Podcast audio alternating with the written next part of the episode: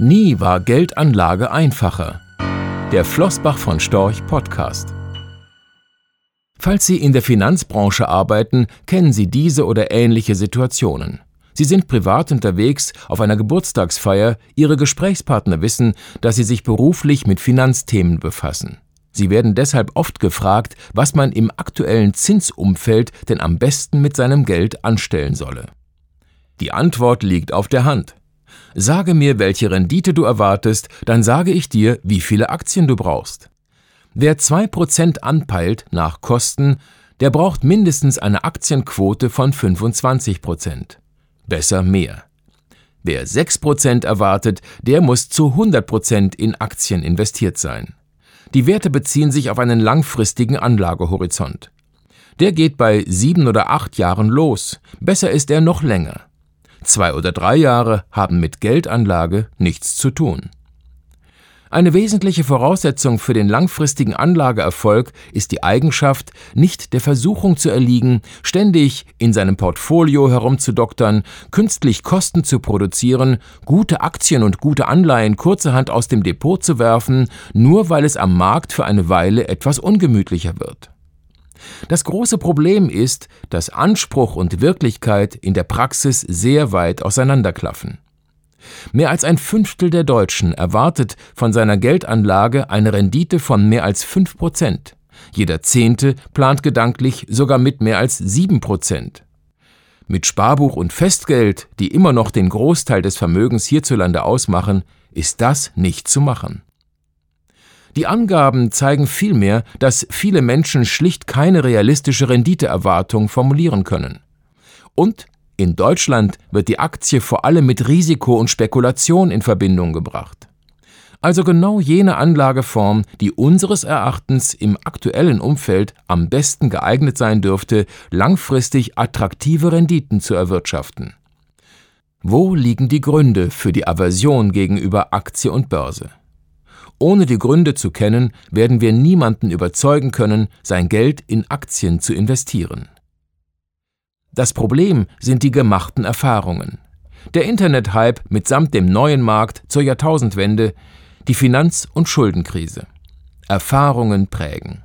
Dass selbst diese schweren Krisen und Crashs in der Retrospektive für einen langfristig orientierten Investoren kaum mehr beängstigend wirken, geschenkt. Zu den gemachten Erfahrungen kommt noch ein weiterer Faktor, die geschäftige Aufgeregtheit der Öffentlichkeit. Anleger bekommen heute den Eindruck vermittelt, ständig schauen zu müssen, was tagtäglich mit ihrem Vermögen passiert, was stündlich, was minütlich passiert. Daten zum Geschäftsklima, Einkaufsmanager-Indizes, Quartalszahlen, Hochstufungen, Herabstufungen, dazu unzählige Tweets auf Twitter.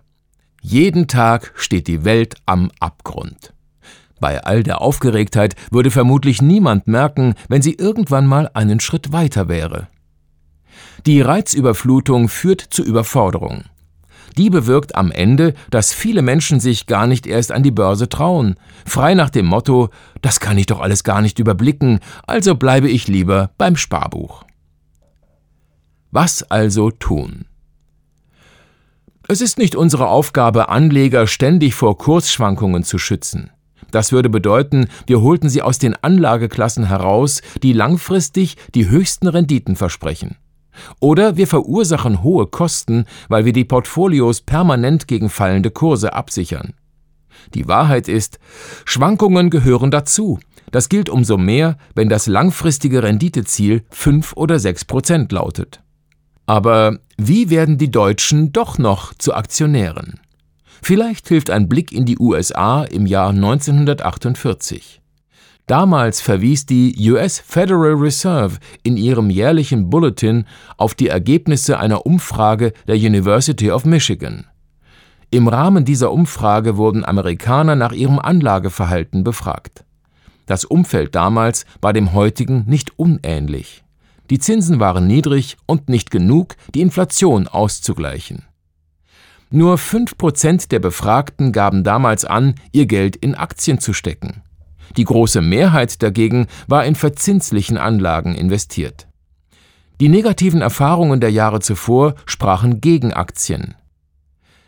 Der folgende Zehn-Jahres-Zeitraum war dann der bislang beste in der amerikanischen Geschichte. Heute wird die Aktionärskultur in den USA weltweit als vorbildlich gerühmt. Die große Mehrheit der Amerikaner steckt ihre Altersvorsorge in Unternehmensbeteiligungen. Vielleicht tun es die Deutschen den Amerikanern nach und werden doch noch irgendwann zu Aktionären. Es wäre nicht die allerschlechteste Entwicklung. Was es für eine robuste Anlagestrategie braucht, sind nicht zuletzt Qualität, Geduld und Vertrauen. Qualität bezieht sich auf die Werthaltigkeit der einzelnen Anlagen. Je höher, desto besser. Geduld bezieht sich auf den Anlagehorizont. Je länger, desto besser. Und das Vertrauen bezieht sich wiederum auf die Begriffe Qualität und Geduld. Anders ausgedrückt, wer auf die Werthaltigkeit seines Portfolios vertrauen kann, braucht Krisen und die damit einhergehenden Kursschwankungen nicht zu fürchten. Er kann warten und sich über die Dividenden freuen. Er wird Kursrücksetzer nicht länger als Risiko missverstehen, sondern vielmehr als Möglichkeit sehen, Aktien und oder Anleihen guter Unternehmen zu einem günstigeren Kurs kaufen oder nachkaufen zu können. Der Gewinn liegt bekanntlich auch im Einkauf.